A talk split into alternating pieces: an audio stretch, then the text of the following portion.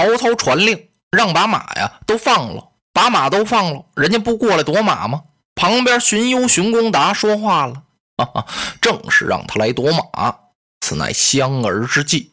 射香饵钓金鳌，这是一计呀。”荀公达这话呀，刚这么一出口，曹操看了他一眼，用目光把他给制止了。那意思，你别说呀，你知道了就得了。荀攸一看，啊 啊啊，不言语了。好多人还糊涂着呢，都下了马了，把马都撒出去了。哎呦，文丑一听，什么前边有战马几百匹？文丑一想，这一趟我可没白来呀，粮草也得着了，战马还有这么多。哎，前了过来。他这一声令下呀，哗，手下的兵就分散开了，漫山遍野哪儿都是袁绍的兵，干嘛呀？抢马！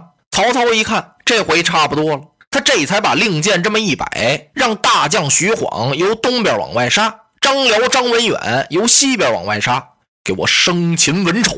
刀空刀呜，炮声这么一响啊，金鼓大作，哗，喊杀声四起。哎呦，文丑一看不好，他这时候才传令，那马就别抢了，粮草咱们也不要了，赶快敌敌！上哪儿敌敌去？全乱了，东边、西边、南边、北边，四面八方哪儿都有袁绍的兵啊，让人家给杀的呀是一塌糊涂。文丑一看不好，他拨马要走，让徐晃就把去路给挡住了。战了没有几个回合呀，张辽到了，两员大将打一个。文丑虽然勇啊，他也无心恋战了，拨马就走。这两员将啊，就在后边是死追不放。文丑有点着急了，他一抬腿，嘎楞一下，在鸟灵环把钢枪给挂上了，伸手把弓就摘下来了，走兽胡，呲溜一下子呀，把凋零箭给抽出一支来。啪！挽扣搭弦，腾一回身，一个犀牛望月，照着张辽啊就射了一箭。徐晃看见了，文远将军小心箭！他这一嗓子喊出来的时候，张辽就觉得一股冷风是迎面扑来，他往下这么一低头，噗，这支箭是穿缨而过，就把他那盔缨啊，啪一下子给穿下去了。好厉害呀！徐晃、张辽稍微这么一愣，文丑就把马给撒开了。他顺着这河燕子，哗就往前跑。听对面刀炮响，嗯，文丑一愣，只见对面有一杆大道旗。哎呦，这旗子这个漂亮，绿缎子的红飞火焰，上边掐金边走金线，书几个大字“汉寿亭侯”。当中间一个大个的红月光，写着一个斗大的“官”字。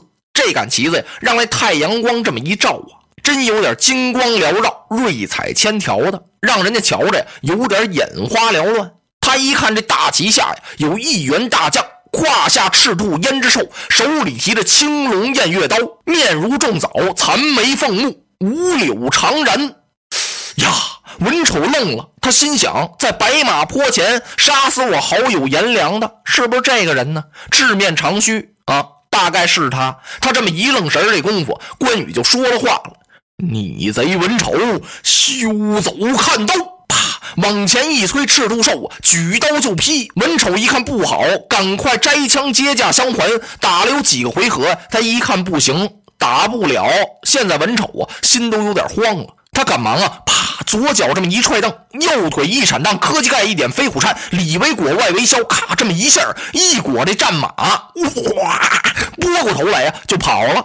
他想落荒败逃，关羽啊，唰就把这缰绳给带住了，没追，不是不追，那怎么回事关羽啊是让文丑跑一段，他看看赤兔兽这脚力究竟怎么样。文丑听到后边没有什么动静了，他有点放心了。哎，没追。这还真不错，这条命啊算保住了，也算不容易。这多少员大将。啊，特别是这位姓关的最厉害，我可得躲开他点儿。这时候文丑啊，这马跑出去能有三箭地远，就是搭弓射那箭。哎，这么三箭地也不近了。猛的文丑就听到背后啊有马走銮铃声啊，这怎么回事他这么一回头，那头还没等回过来呢。感情关羽的赤兔马就到了，马到人到宝刀到，咔一下子就把文丑给诛了。诛了是怎么回事啊？拖刀斩叫诛，背刀斩叫斩，举刀往下落呀叫劈。这一下啪咕噜噜噜，文丑这斗大的人头落了地了。哎呦，这兵将这么一看，主帅叫人家给杀了。哗，有投降的，有逃跑的，还有跳河的。哎呦，惨不忍睹啊！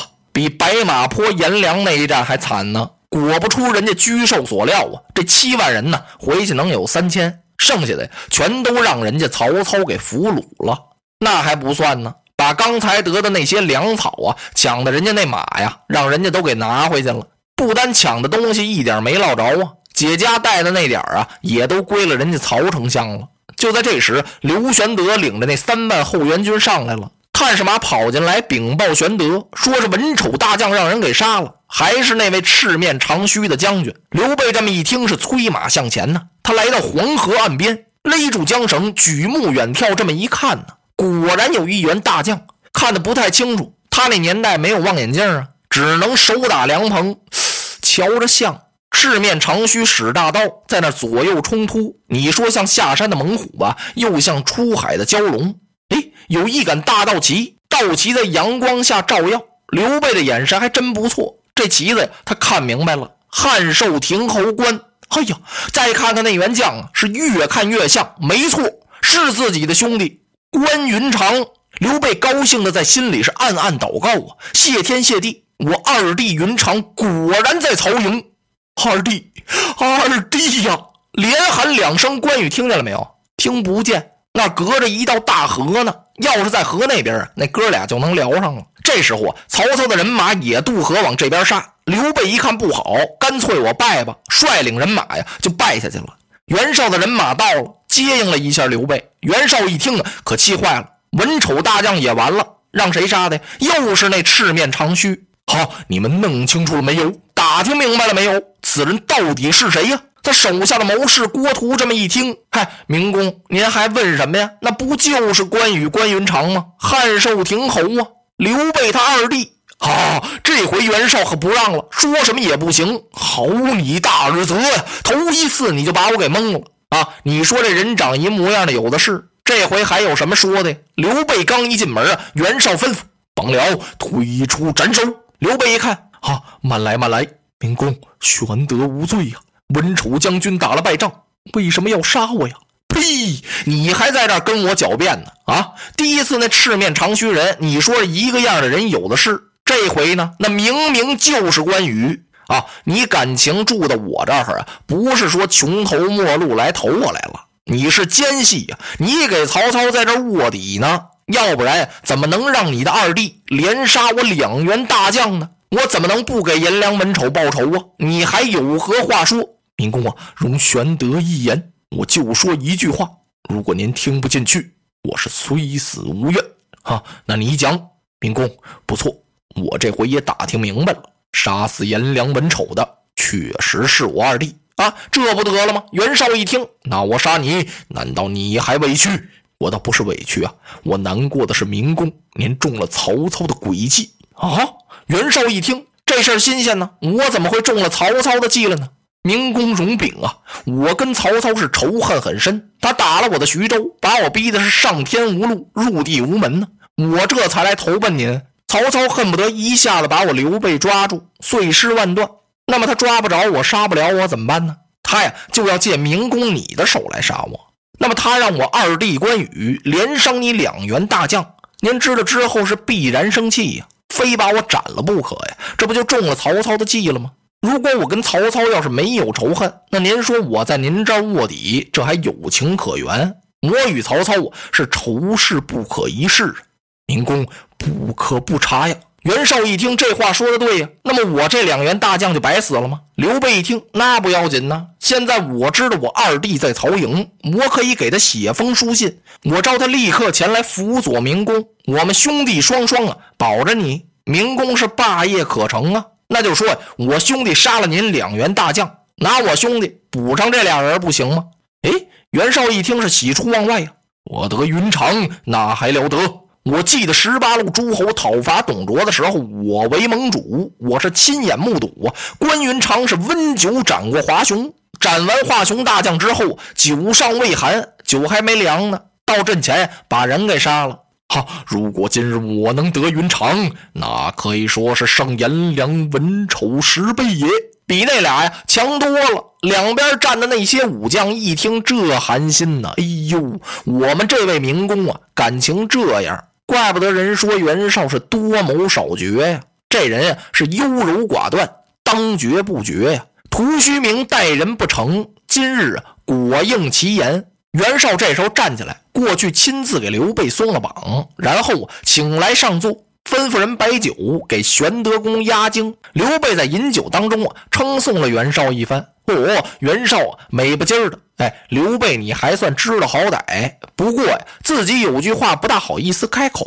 什么话呢？他那意思，你倒写信呐。别净这么聊啊！刘备看出来了，刘备把酒杯这么一推，啊，笔墨伺候。好好好，对对对，袁绍没等别人去拿，他亲自把笔墨砚全拿过来了。刘备亲手写了一封书信给云长，写完了呀，啊，明公，您找个人把这封信送到许都，交给我家二弟吧，他一定是见信即至。好，那可再好不过了。袁绍举起这封书信，谁愿意到许都去送这一封信呢？陈震过来，我愿往，你要多加小心。明公自管万安。陈震到许都给云长下书，这才引出关云长挂印封金千里走单骑。